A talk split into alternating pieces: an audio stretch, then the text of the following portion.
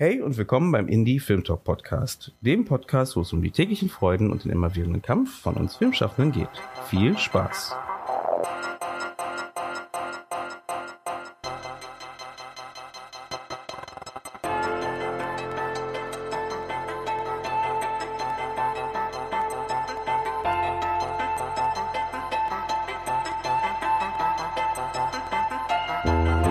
Diesen Podcast gibt es nur durch dich. Damit es noch lange Indie Film Talk Content gibt, unterstütze uns mit einem Abo deiner Wahl bei Steady oder über PayPal. Den Link findest du in den Show Notes. Danke dir. Und jetzt viel Spaß mit einer neuen informativen Folge vom Indie Film Talk Podcast.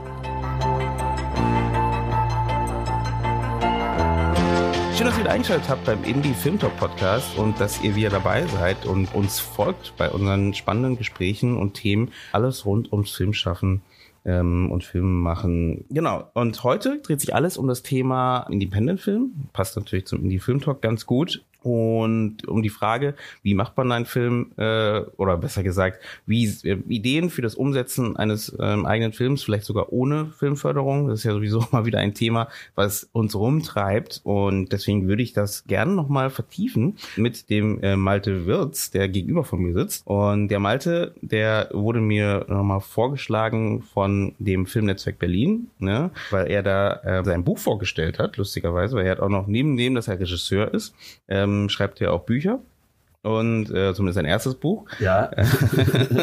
genau, und sein erstes Buch ist gerade rausgekommen oder gerade wann ist es rausgekommen? Ja, ja, ja, ja ein paar Wochen. Genau. Ja, ja, gerade frisch. Und genau, deswegen habe ich ihn mir geschnappt, weil ich fand das Thema äh, ganz spannend und den Buchtitel habe ich mir nämlich auch aufgeschrieben. Das Leben ist kein Drehbuch. Genau, das ist dein, dein Buch, was du ähm, rausgebracht hast und so ein bisschen ja, Ratgeber, weiß ich nicht, aber so, so ein Einblick, wie man halt Independent-Film machen kann. Und deswegen wollte ich da einfach ein paar Aspekte vielleicht rausgreifen, die wir jetzt in dieser Folge mit dir zusammen erörtern und ja, den Zuhörern halt zur Hand geben.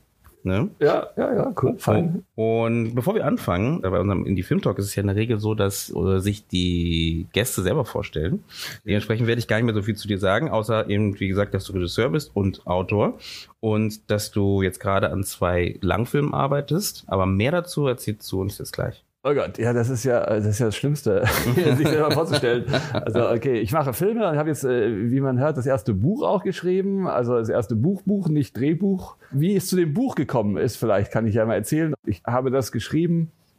Eigentlich war das mehr so ein Unfall. Ich wollte das nicht schreiben, aber äh, mein Cutter hatte mir irgendwie das Buch geschickt von Rodriguez, Rebel Without a Crew. Und ähm, da dachte ich, das wäre auch was für Deutschland halt. Das sind jetzt irgendwie meine Erfahrungen, keine Ahnung, ob das für alle interessant sind oder so, aber es ist, äh, ja, ich habe viele Beispiele äh, äh, angeführt und so. Mm, mm. Genau, wir hatten ja kurz gesagt, das heißt, du bist jetzt gerade, und das, darauf vielleicht gehen wir später nochmal drauf ein, aber du bist jetzt gerade neben, dass das Buch gerade draußen ist, ähm, bist du am Arbeiten an deinem nächsten Langfilm, richtig? Du hast zwei Langfilme, an denen du gerade arbeitest? In der Post bist du sogar, ne? Ja, also einer läuft jetzt hier auf diesem 8. Berlin-Festival. Ähm, ja, ich bin bei vielen in der Post und ähm, ja, das zieht sich bei mir manchmal meistens länger als das Drehen, die mhm. Post. Mm, mm. Ähm, aber es ist, ja, es ist halt so.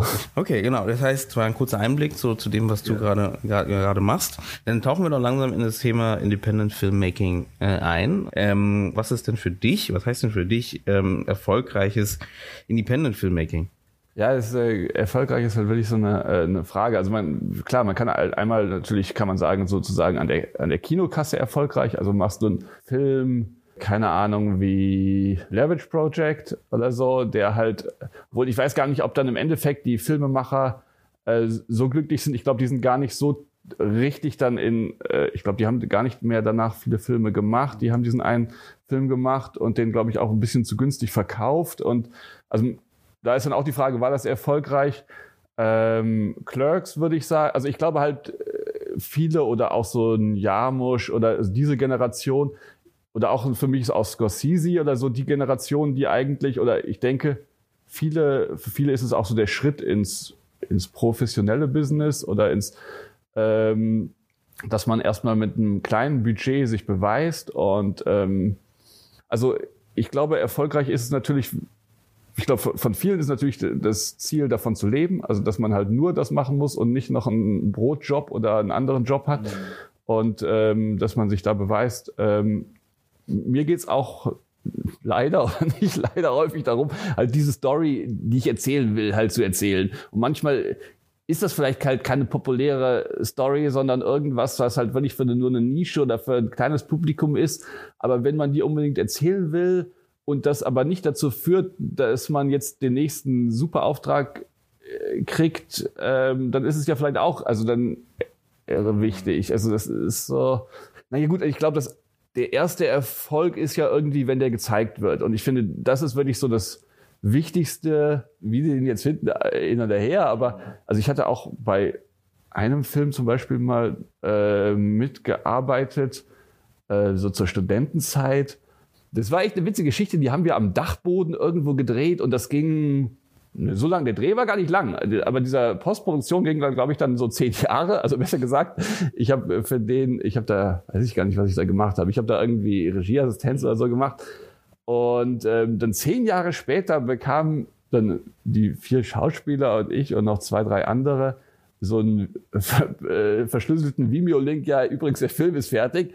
Für mich war es dann auch mit ein kleiner Erfolg. So, natürlich ist es schöner, wenn man in Cannes läuft oder keine Ahnung so, aber, aber klar, natürlich, also ich, ich wünsche jedem ähm, irgendwie halt natürlich, dass man ins professionelle Business reinkommt mit seinen, mit den ersten Schritten. Ja, ja, ja. Und genau, bei dir sind ja auch viele Filme, äh, was ich ja bei dir spannend finde, du hast ja viele Filme ohne Filmförderung gemacht, richtig? Ja. Das ist ja auch immer wieder so ein Thema, warten auf Filmförderung oder eben nicht, ne? Soll man doch irgendwie versuchen, so oft so versuchen wie möglich da reinzukommen oder zu sagen, hey, ich mache den Film, setze den jetzt um und habe ich den umgesetzt und mache den nächsten halt. Ähm, wie ist denn deine, deine Beziehung dazu? Weil ähm, hast du bei deinen Projekten gesagt, ach, ich mach das, versuch's gar nicht erst? Oder hast du es immer trotzdem versucht und gesagt, hey, ich setze trotzdem um? Ja, also, okay, ähm, mein, mein Abschlussfilm auf der Filmtheaterschule, der wurde auch gefördert von der FFF Bayern. Mhm. Und das war auch eine tolle Hilfe und wir haben da auf Super 16 drehen können, hatten ein tolles Team, hatten einen Kran und hatten Lichtequipment und dadurch hat er auch einen Look bekommen, der äh, also der sehr toll war und ich war sehr froh, dass wir den so machen konnten. Natürlich weiß man irgendwie, dass oder so funktionieren halt natürlich auch diese äh, Förderanstalten. Also ähm, naja, manches wird wahrscheinlich einfach leichter äh, gefördert als anderes. Also vielleicht sehr eckige, also eckige oder äh, Problem, äh, Filme, die irgendwie äh, schwierig sind, haben es vielleicht manchmal auch schwieriger gefördert zu werden. Und dann muss man sich fragen, ähm, ist es mir wichtiger, den Film genauso umzusetzen, wie ich ihn im Kopf habe, oder kann ich auch mit paar Kompromissen leben? Also ja, wie wo muss ich, will ich die Kompromisse machen, bei, äh, dass er in, in die Förderung und in Sendeanstalt reinpasst oder dass ich halt mit weniger Geld, äh, muss ich da die Kompromisse, also ist eigentlich die Frage, welche Kompromisse man eingehen will. Das andere Thema ist natürlich auch so ein bisschen, äh, ich, langsam werde ich etwas älter und langsam verliere ich auch meine äh, starke Hektik, aber es ist natürlich auch, wenn man schnell arbeiten will, ist es natürlich auch nochmal schwierig mit den äh, Anträgen und mit, also es ist natürlich einfach so ein sehr langwieriger Prozess und ich glaube, es kann halt manchmal dazu führen, dass wenn man ein aktuelles Thema oder was für einen selber aktuell ist, das muss ja nicht immer jetzt wegen des Zeitgeschehens aktuell sein, das dauert ja über diesen normalen Prozess mindestens dann zwei Jahre, bis du anfangen kannst zu drehen. Mal Pi mal da geht sicher auch mal schneller. Aber ich glaube, das kann halt manchmal auch schwierig sein. Also ich denke, dass es, ich würde mich freuen, wenn es da jetzt auch neue Ansätze geben würde oder neue Gedanken, wie man Filme umsetzen kann. Ich denke auch, dass die Streamer ja jetzt auch den, den deutschen Markt irgendwie bereichern und neue Impulse mhm. setzen. Hast du schon das Crowdfunding benutzt für deine Projekte zum Beispiel als Alternative zum Fördern? Ja, also ich, ich habe bei einem äh, Film mitgeholfen, also da habe ich mitgearbeitet, das war nicht ein eigener Film, aber da haben wir eine Crowdfunding-Aktion gemacht. Ich hatte eine Weil beim ersten hatten wir eine komplett fertige Crowdfunding-Kampagne in der, so in der Postproduktionszeit für den Schnitt irgendwie, also gedreht hatten wir schon. Und ich weiß es nicht, warum wir das, also ich bin selber halt, äh, also wir wollten das irgendwie zu zweit machen und ähm, irgendwie haben wir es dann im Endeffekt nicht umgesetzt. Ich, aber Freunde von mir haben das gemacht. Ähm, und ich finde das ein, äh, ein, gutes Mittel. Also es hilft ja schon mal, sich irgendwie mhm. so eine mhm. Fanbase aufzubauen. Ich finde, ja, ich finde das gut. Ein guter Vorteil ist ja wirklich da, dass man ja eben da, wie der Name sagt, Crowdfunding, findest du halt einfach vielleicht schon relativ früh eine Crowd, die halt nicht nur unterstützt, sondern weil sie unterstützt hat, auch noch mehr hinter dem Projekt steht und mehr möchte, dass dieses Projekt fertig gemacht wird und dann halt auch, wenn der Film dann fertig ist, auch wirklich in die ins Kino geht, um sich den anzuschauen halt, ne? Und das ist natürlich auch ein Wert, den man halt irgendwie da mit mit mit dazu holt, ne? Ja, und man merkt oder ja, ja, ja total. Also und vor allem man hat ja auch dann schon gleich so sein Publikum oder gleich äh, merkt halt ja dann auch schon in der Crowdfunding Kampagne ja auch schon im Prinzip äh, ist äh, spricht das die Leute an oder wenn man da schon eigentlich kann man ja ja ja, ich finde das eine, einen guten Weg für, für die Leute, die diesen Weg gehen. Für mich ist es manchmal schwierig, weil ich glaube, manchmal sind, ich sehe meine Filme manchmal erst im Entstehungsprozess und ich könnte noch gar nicht im Vorfeld so genau pitchen oder erklären. Also ich habe ein, zwei Filme gedreht, die, die beim Drehen sozusagen eigentlich erst zum Leben gekommen sind oder sich äh, irgendwie klar wurden, was sie werden. Mhm. Und da hätte ich vorher gar, so sehr, sehr, sehr schwer nur erklären können, was ich davor, aber, mhm. aber ja, ich finde das, ich finde das wichtig. Also es ist gut, ich glaube, du wirst halt, also ich glaube halt bei großen Filmen kannst, ist es auch nur ein, also was heißt nur, aber ist es ein Zusatztool. Ich glaube, es ist halt schwer, James Bond über Crowdfunding, also halt, äh, aber, aber trotzdem, ja, ich finde das, äh, ich finde das gut. Mhm. Ich meine, Leute, Leute wie Strom, also Stromberg hat es ja geschafft zum Beispiel vor ein paar Jahren, also schon vor fünf, ja. sechs Jahren, glaube ich, auch den Stromberg-Film halt über Crowdfunding ja. halt zu, äh, zum Teil zu finanzieren. Und da sieht man auch wieder, ne, wenn so eine Crowd sowieso schon da ist oder so eine Masse schon da ist, dann auch eine gute Möglichkeit halt, die vielleicht mitzuziehen und vielleicht für etwas zu begeistern, wofür die sowieso schon begeistert waren und zu sagen, hey, wollen wir nicht, weil du gerade James Bond gesagt hast. Also ich glaube jetzt nicht, dass James Bond äh, der nächste über Crowdfunding äh, finanziert wird. Mm, mal gucken, wie der aktuelle wird.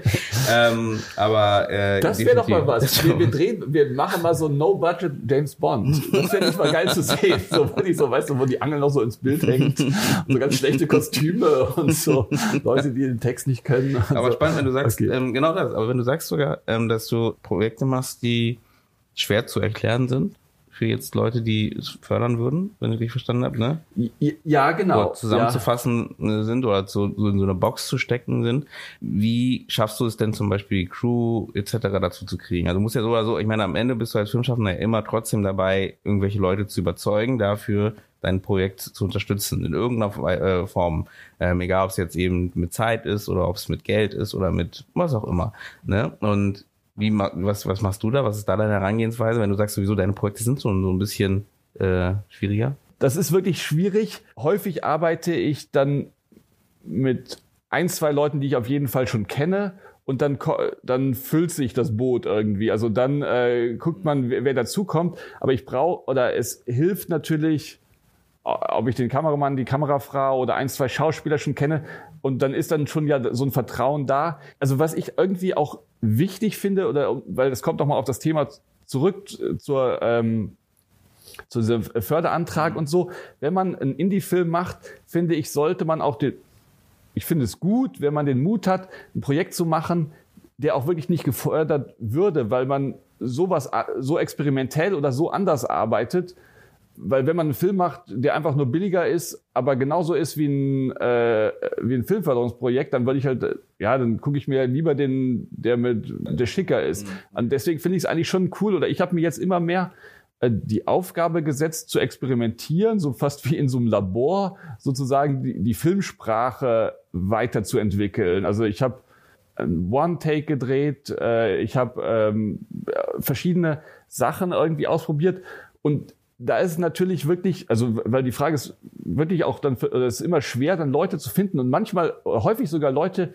die mich gut kennen und so, die, äh, die mir eigentlich vertrauen oder die wissen, der macht keinen jetzt totalen Schwachsinn. Mhm. Äh, habe ich trotzdem Schwierigkeiten zu überzeugen, weil ich manchmal selber noch nicht genau weiß, wo geht die Reise hin. Ich habe nur so ein äh, komisch so ein Gefühl, aber es ist wie wenn du, ich glaube halt wie wenn du irgendwie jemand, ich habe es häufig mit Jazz irgendwie verglichen. Ich glaube, wie wenn du jetzt einen Jazzmusiker sagst, äh, komm, lass uns zusammen spielen, dann kannst du ja auch nicht sagen, ich will das und das, sondern das ergibt sich halt beim Spiel. Oder ähm, aber ich weiß auch, oder ich werde auch natürlich solche Filme machen und ich habe ja auch viele Drehbücher geschrieben, wo im Vorfeld alles geplant ist. Und aber ich genieße wahnsinnig auch dieses Filme machen, ja, wo halt viel am Set entsteht. Und das ist auch auch, auch so ein Chaplin oder Buster Keaton oder auch die alten Jungs, irgendwie uralten Komiker haben viel so gearbeitet. Die haben ihre Witze am Set irgendwie erfunden. Mhm. Oder viel, wenn die gemerkt haben, so, ey, das ist eigentlich witziger so, dann ich habe früher immer so geglaubt, das Drehbuch ist so die Bibel und man muss sich daran halten und so. Aber wenn man am Set merkt, äh, es ist halt irgendwie gar nicht so perfekt, dann und naja, aber es ist nicht einfach, Leute zu finden, um nochmal auf die, die Frage äh, echt zu beantworten. Ähm, ja, es ist über, als Regisseur ist man ja doch meistens der, der dann überzeugen muss und ähm, ja, ist immer jeder Film ein neuer, äh, neuer Kampf, eine ja, neue Herausforderung. Ja, ja, ist ja auch, ist ja auch. Ähm, nee, also definitiv. Also, du hast gerade gesagt, das heißt genau, am Set bist du ja auch genau, sehr nicht improvisativ arbeitest, aber schon guckst so am Set, wie du da äh, wie du gerade sagtest, ne, so alles so ein bisschen so anpasst, wie es halt dann dort am besten funktioniert. Mm, das heißt, liegt's am Drehbuch in deinem Fall, dass es nicht so, du versuchst deine Drehbücher so offen zu halten, oder ist es dann doch so, dass du einfach nur sagst, naja, ich, hast geschrieben, aber merkst um, am Set, nee, funktioniert nicht. Ja, also ich, ich, ich, ich freue mich irgendwie schon sehr auf den Moment, wo ich einfach mal ein Drehbuch, also mit den gegebenen, mit einem guten Rahmen so umsetzen kann, mit äh, einen großen, mit einer großen Crew und so, äh, dass es alles im Vorfeld gut geplant ist. Aber äh, also die letzten Sachen, die ich gemacht habe, habe ich einfach so gemerkt, ähm, dass ich, wenn man dieses improvisierte Filme machen irgendwie äh, umsetzt, dass es halt am stärksten ist, wenn man einfach die Situation, wie sie dann am Set ist, äh, genau beobachtet und guckt, wie kann man das noch verbessern und halt nicht zu sehr irgendwie sich auf irgendwelche Vorgaben, die man sich vorher gemacht hat oder so hält, sondern einfach guckt, was ist in dem Moment irgendwie das Richtige. Mm, äh, mm. ja. Mhm, mh. weiß, ja, wird das verständlich? ja, klar. Ich glaube am Ende, genau, dass man halt ähm, trotzdem die Flexibilität hat, glaube ich. Ne? Ja. Das ist das Wichtige, dass man halt sich trotzdem anpassen kann und äh, nicht jetzt 100% sagt, das ist jetzt der Weg und deswegen alles andere kann gar nicht sein oder lässt man gar nicht zu. Ich glaube, das ist ja sowieso eine wichtige Sache, wenn man mit Schauspielern arbeitet, ne, dass man halt eben oder Schauspielerinnen arbeitet, dass man halt diese Möglichkeit überhaupt gibt, ne, dass man halt eben sagen kann, man kann noch was reinbauen und ändern oder anpassen, weil auch hier wieder geht es auch wieder um Vertrauen ne, in den Schauspieler oder die Schauspielerin, dass er halt eben sie die Charakter, den Charakter sehr gut kennen und versuchen halt den halt zum Leben zu erwecken und dementsprechend halt sehr viel selbst mit reinbauen halt und am Set. Siehst du, da kommt mir, ah ja, jetzt, jetzt, ich merke ich nochmal. Gut, ich glaube zum Beispiel, äh, ich bin toleranter geworden. Also zum Beispiel irgendwie, wenn es jetzt darum geht, irgendwie, dass so ein, zwei Wörter irgendwie nicht so aus dem Mund kommen vom Schauspieler, dann kann man ja so, du musst das so sagen, weiß ich nicht. Mir ist es wichtiger eigentlich, dass es realistisch gespielt ist oder dass ich dem glaube, als dass ich kein Zuschauer wird ein Drehbuch daneben haben und vergleichen. Ist das jetzt so äh, umgesetzt, wie es da im Drehbuch? Ich meine, gut, und da komme ich noch mal hin, das will ich auch noch äh, irgendwann machen. Vielleicht gibt's das ja auch mal. Äh, wenn man jetzt irgendeinen Film hätte, wo zum Beispiel nur gereimt wird, mhm. also wenn du jetzt einen Shakespeare machst mhm. und es ist gereimt, dann hat es ja schon, also wenn man dann irgendwie flexibel ist, ist halt so die Frage. Also ein Reim hat ja schon irgendwie eine Kraft. Mhm. Ähm, also deswegen totale Freiheit finde ich auch, oder was heißt totale Freiheit, aber ich finde es natürlich gibt es ja auch Rahmenbedingungen. Man muss sich auch an Sachen, auch in der Improvisation halten, irgendwie. Aber äh, da wäre vielleicht dann, wenn du sagst, so ein Shakespeare-Stück, was man halt theoretisch für einen Film inszeniert, da wäre vielleicht die Überlegung dann halt mehr zu proben, ne? dass man halt mehr Zeit hat im Vorhinein halt diese diese Einflüsse von den Schauspielern und Schauspielerinnen mit einzunehmen, anstatt dass man das nur am Set macht und dann sagt, okay, die müsst euch jetzt so dran halten, Punkt, und es gibt nichts anderes, weil dann glaube ich, schließt, verschließt du dich auch schon wieder, weil halt eben diese Möglichkeiten nicht mehr da sind halt. Ne? Das wäre so mein, vielleicht ja. meine Herangehensweise an diesen Stoff, wenn es so wäre. Ähm, den schreibst du gerade an einem, oder wie? Ja, ich habe wirklich mal, äh, nee, den Shakespeare, ja, ich habe ein, ich hab ein gereimtes äh, Ding angefangen und also aber eigentlich für die Bühne ich, und so, sonst kann ich wirklich so zehn Seiten locker mm. am Tag schreiben. Oder also ich kann auch zehn Seiten am Tag schreiben und da schreibe ich so eine Seite am Tag und das ist das ist einfach Höllenarbeit. Das ist mm. wahnsinnig schwer, weil du, klar, ein Reim zu schreiben ist nicht so schwer, aber ein Reim, der Sinn macht, also äh, der ja, auch ja. inhaltlich Sinn macht mm so, mhm. oder witzig ist oder ähm, das würde ich mir, glaube ich, auch wünschen in einem das zum Beispiel fände ich wäre, ich würde mir einen gereimten Film äh, im deutschen Fernsehen oder im deutschen Kino äh, wünschen. Gibt's sowas eigentlich? Ich überlege gerade, ob ich sowas schon mal gesehen habe. Also im größeren Stil. Bestimmt gibt es als Kurzfilm ja. sowas, aber ich, in, Im Tatortreiniger haben sie das einmal gemacht. Ach. Da haben sie das so eine Folge irgendwie so kur äh, Das ist schon Witz. Also ich habe das irgendwie nie geguckt und dann habe ich genau das schon mal erzählt. Irgendjemand dann sagte, ja, guck dir das mal an. Da geht der irgendwie in so ein Haus und da und immer wenn er nicht, also immer sind zwei Leute und die müssen immer reimen und mm. wer nicht, also auch wenn du antwortest, musst du halt aufnehmen. Und wer halt nicht reimt, der dann fängt es wieder von vorne an, mhm. die Szene irgendwie. Mhm, mh. Naja, also das, äh, das ist eine coole Idee, glaube ich. Ähm, was macht ihr denn mit äh, Unfiltered Artists eigentlich? Also ist es ein Produktionsstudio oder was ist das? Ja, ich habe das äh, gegründet und ich habe damit auch den, meinen ersten Film verliehen, den Voll Paula. Das war auch cool, es war eine schöne Zeit, eine spannende Zeit. Da hatte ich auch äh, einen Kumpel, wir hatten das zu zweit gemacht. Der ist leider, äh, der ist nach Südafrika gegangen. Mit dem ganzen Geld. Mit dem ganzen Geld, genau. und hat da jetzt, äh, was weiß ich, genau, so einen riesen Menschen gebaut. und, ja. Mehrere. Mehrere. Ja, ja. Naja, und ähm, das, also ich habe nur den ersten Film selber verliehen. Irgendwie, ich, ich finde das halt eigentlich toll. Also das ist, glaube ich, auch so, was ich in Amerika halt irgendwie darum wieder toll finde, wenn man einen Film produziert, dass man sich auch darum kümmert, dass der gut verliehen wird, also dass der auch gut gezeigt wird, weil ich glaube, manchmal ist halt die Gefahr, wenn man das alles abkoppelt, dass man nur so immer einen Step macht, dass dann ja, ich habe es gemacht, äh, jetzt nach mir die Sinnflut. Also was mir alles, was jetzt kommt, ist mir egal. Und ich, ich wollte schon irgendwie sowas, ähm, dass man von so früh wie möglich und so lang wie möglich an dem äh, Baby irgendwie dran ist ja, aber gut, die, die Welt zeigt einem manchmal, äh, was man besser kann, was man schlechter kann. Also verleihen, äh, was ist ich, bis jetzt. Ähm, aber spannend, das heißt, du hast versucht, äh, den, du hast den Film abgedreht und hast den dann, ähm, genau, dann lief er vielleicht noch bei Festivals. Ja, ne? genau. lief er bei, bei ein paar Festivals. Ne? Ja. Und dann wolltest du selber weitermachen, dass es halt weiterläuft in den Kinos etc. Und erstens, wie, wie bist du dazu gekommen, dass du gesagt hast, ich mache das? Ähm ich hab, das ist immer das Tolle, wenn man was das erste Mal macht, dann ist man noch naiv. Mhm. Und ähm, ich weiß noch, ich habe dann mit dem ersten Verleiher in Köln telefoniert, wo ich die erste Zusage bekommen habe, die dann irgendwann wieder zur Absage wurde. Aber zu dem Moment, ich habe mich gefreut wie, äh, ich habe mich so gefreut wie ein Gott irgendwie. Mhm. Ähm, obwohl das irgendwie so eine 10 Uhr Vorstellung eine Woche lang sein sollte. Ich habe aber dafür gekämpft wie bekloppt.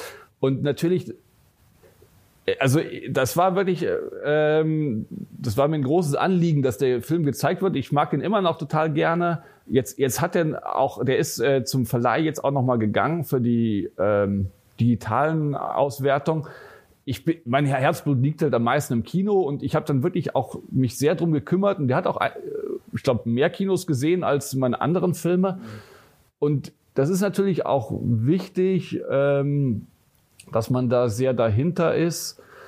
Was ich so ein bisschen problematisch finde, ist, diese Programmkinos in Deutschland ist, glaub, sind, glaube ich, halt hauptsächlich, also die Filme, die ich bis jetzt so gemacht habe, einfach so, wenn man mal guckt, wer da meistens hingeht, das sind halt meistens Leute, die älter sind, die jetzt nicht, äh, die Jugendlichen gehen irgendwie in die Cineplexe äh, und die, die Leute, wo die Kinder aus dem Haus sind und die Hunde tot sind, die gehen irgendwie ins Programmkino, weiß ich nicht, aber hauptsächlich und mein Film war eigentlich dafür, aber der war eigentlich für ein junges Publikum. Also der eigentlich sind alle meine Filme bis jetzt äh, nicht für 50 plus, sondern für ein junges Publikum, aber die gehen nicht ins Programmkino und deswegen, also das ist, ich sehe das noch so als Problem oder ich weiß noch nicht so ganz, eigentlich, da, da sollte es, glaube ich, auch noch mal was geben, weil ich glaube, viele von uns Indie-Filmemachern machen ja eigentlich Filme für Leute, die so alt sind wie wir. Mhm. Nur, wo gehen diese Leute hin ins Kino? Ähm, also das, das habe ich gemerkt, dass das echt sehr kompliziert ist. Die haben halt einfach gesagt, ja, der Film ist cool. Viele Kinos haben gesagt, ja, der Film ist cool, gefällt mir. Äh, manche, manche auch nicht, aber die, die es gesagt haben, aber haben gesagt, ich habe das Publikum dafür nicht. Die kommen im Rollator. okay. Was wäre die Alternative? Streaming vielleicht oder?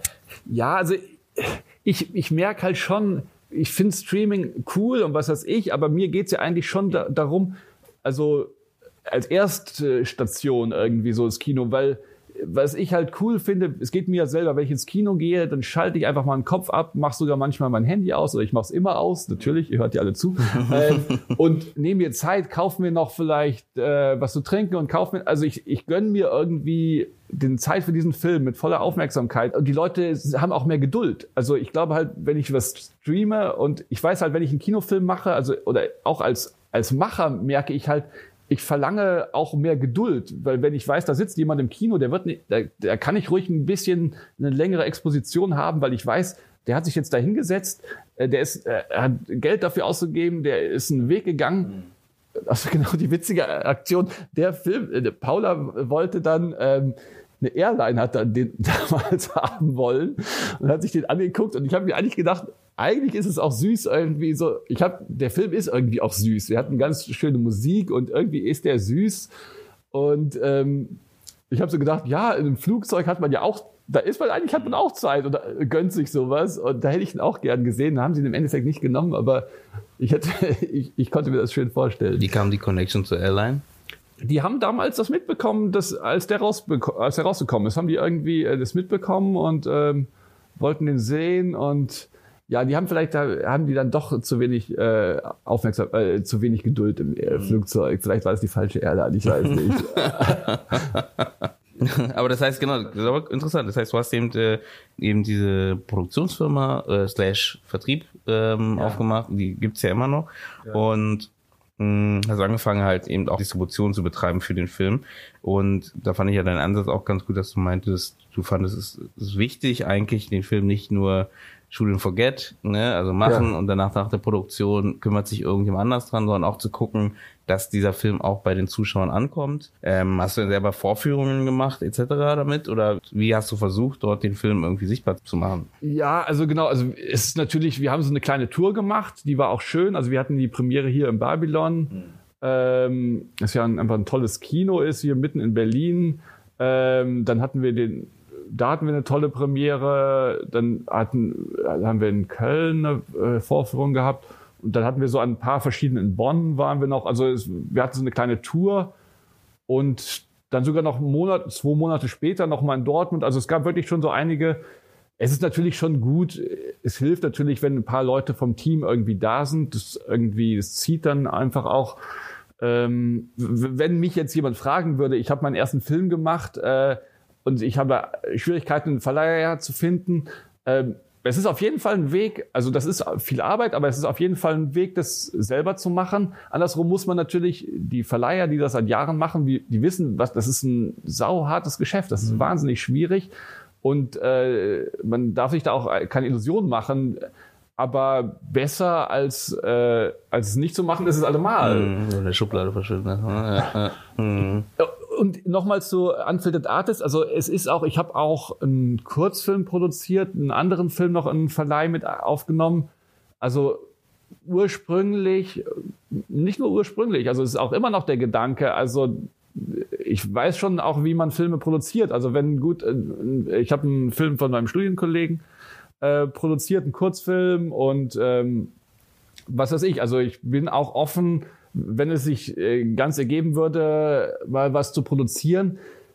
Ich, das habe ich auch gemerkt. Also ich mache halt gerne Filme und wenn jemand talentiert, also zum Beispiel für manche Stoffe weiß ich halt, da ist jemand anderes talentierter, Regie zu machen. Was soll ich da machen, wenn das jemand anderes besser kann? Also keine falsche Eitelkeit. Mm. Äh, muss man mal sehen, was die Zukunft bringt. Mm. Hättest du denn so jetzt so runtergebrochen ein paar Tipps für Kollegen und Kolleginnen, ähm, die ihren, ja, die einen, einen Independent-Film machen möchten. Ähm, was würdest du denn da als Tipps geben, ähm, wie man da am besten anfängt ähm, und vielleicht auch, genau, wie, wie, wie man das Ganze vorantreibt.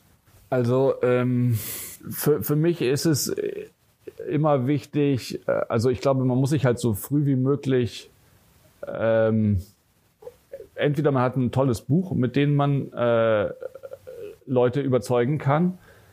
Also man muss auf jeden Fall so schnell wie möglich äh, gute Partner finden, die, denen man vertrauen kann und die auch wirklich mit an dieses, dieses Projekt umsetzen wollen, weil das ist halt, es ist eine, ist eine Höllentour, so einen Film zu machen. Das ist halt einfach wahnsinnig viel Arbeit und ich weiß auch, wie viel also wie viel Qualen, die auch schön, also Qualen ist ja nicht nur Leid, sondern aber es ist einfach wahnsinnig viel anstrengend. Also ich will auch die Tour de France fahren, ist glaube ich auch, äh, sie macht sicher auch mal Spaß, aber ist sicher auch eine, und wenn so ein Film machen wie so eine Tour de France fahren ist, dann weiß man ja halt, was auf einen zukommt und man muss irgendwie Leute finden, die mit einem diesen Weg gehen.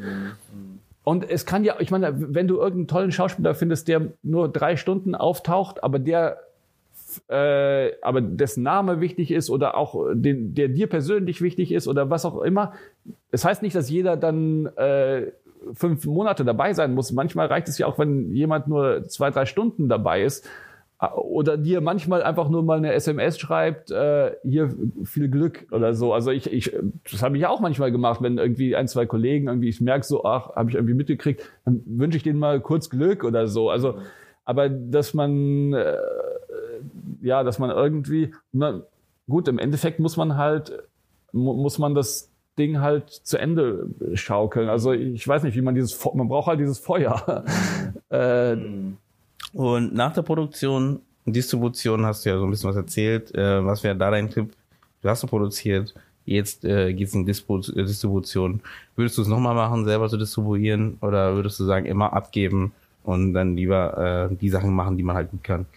zur Not will ich es auch nochmal machen irgendwie. Ähm, ich weiß, ja, ich weiß halt, dass es Leute irgendwie gut können, aber ähm, für manche Filme würde ich es auf jeden Fall nochmal machen. Also das äh, ist ja auch irgendwie, also ich glaube halt, man darf nicht irgendwie so als, wenn man halt Filmemacher ist und nicht nur als Regisseur für, ein, für eine Sache äh, engagiert ist, sondern dann gehört das mit dazu. Und ich, das habe ich auch manchmal selber, nervt es mich an mir selber oder man muss halt wirklich dran denken, dass der Film ist nicht fertig, wenn er fertig geschnitten ist, sondern wenn er auf der Leinwand ist oder beim Streamer oder also die, der muss da ankommen, wo er hin soll und nicht bei einem selber am Avid liegen, so irgendwie, oder als Datei Final, Final, Final, Last Final, Final. Ähm, und ähm, deswegen, ja, also klar, also wer, wer einen guten Distributionsfirma findet, machen so, es ist keine Frage, aber Notfall, man kann das, es ist kein Hexenwerk, das kann ja. man schon machen, also ja. es geht. Hm. Dann nochmal, ähm, wir kommen langsam zum Schluss und da wäre nochmal meine Frage, ähm, Hast du upcoming Projects oder Sachen, die du, an denen du gerade arbeitest, die du nochmal hier pluggen darfst? Und, Ach so. Äh, ja, ich glaube, die sind noch so, so halbtop. Ich bin an zwei äh, Comedy-Serien dran mit äh, das äh, sehr schöne, witzige Projekte. Da habe ich auch richtig Spaß. Ähm, ich merke halt, ja, äh, ja, das, das schreibe ich zurzeit. Äh, da hoffe ich, dass die im nächsten Jahr gemacht werden. Mhm. Ähm, Mit Förderung, ohne Förderung? Nee, mit Förderung, so mhm. ganz normal. Stimmt, jetzt, bevor du weitermachst, genau, bei deinen Filmen, die du machst, zum Beispiel Voll Paula, kannst du sagen, wie viel Kohle ihr hattet oder wenn nicht genau, vielleicht so ein Rahmen und Woher? ja, äh, ich sage da mittlerweile immer zu viel. Nein, aber das stimmt gar nicht. Also da habe ich schon äh, einige tausend reingesteckt. Da habe ich halt so mein Erspartes äh, reingesteckt. Ähm, das war auch mein teuerster Film. Ähm, ja, du packst schon oft dein, Erspartes mit rein in die Filme, oder? Ich habe irgendwie nach der Erfahrung habe ich halt und vor allem ich habe es die Engländer sagen halt no budget is better than low budget.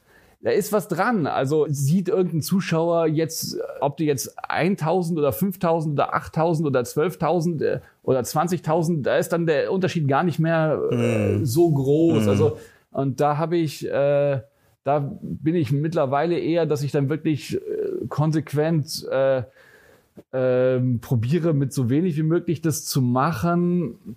Aber der Vorteil ist, wenn, wenn man mit weniger Geld arbeitet, dass man halt kreativere Lösungen finden muss oder sich einfach fragen muss, wie äh, ich finde manchmal diese, diese Zwischenlösung manchmal irgendwie so komisch, weil dann kann man sich so manche Sachen leisten, aber vieles dann nicht und probiert was nachzumachen, mhm. Äh, was dann aber auch nicht glückt. Äh, also man probiert dann irgendwie so einen normalen Set äh, zu bauen. Trotzdem weiß ich aber auch, dass Paula, also mein erster voll Paula, irgendwie die saubersten Bilder hat und die die schönsten, also von denen, die ich jetzt letztlich gemacht habe, irgendwie so die schönsten Kamerabewegungen und und das ist auch toll und wir hatten auch am meisten Zeit. Also wir hatten mehr Zeit als und das ist natürlich ist das wertvoll. Mhm. Ähm, Gut, ähm, dann würde ich eigentlich, genau, hast du noch was, ein Appell oder irgendwas an die Zuhörerschaft, die irgendwas, äh, einen Wunsch oder einen Gedanken oder irgendwas, was du weitergeben möchtest? Ja, macht Filme, also das alles. Und äh, mehr braucht man nicht sagen. Dann bedanke ich mich schon mal bei dir und äh, muss nur noch äh, die üblichen Informationen geben. Wie den Podcast könnt ihr auf jeden Fall bei den verschiedenen Podcast-Plattformen äh, oder Audioplattformen wie iTunes, Spotify, Deezer und mit jeder Podcast-App hören. Ihr findet äh, den Indie Film Talk Podcast auch bei äh, Instagram und bei Facebook. Und ähm, für alle, die uns gerne unterstützen wollen, ähm, das wäre tolle Sache, weil wir leben gerade hauptsächlich von eurer Unterstützung. Dementsprechend ähm, könnt ihr uns bei Steady oder bei PayPal ein kleines Dankeschön dalassen, entweder monatlich bei Steady oder eben dann einmalig bei PayPal. Und ähm, genau, das hilft uns so ein bisschen dabei, halt weitere tolle Folgen umzusetzen, so wie die gerade eben.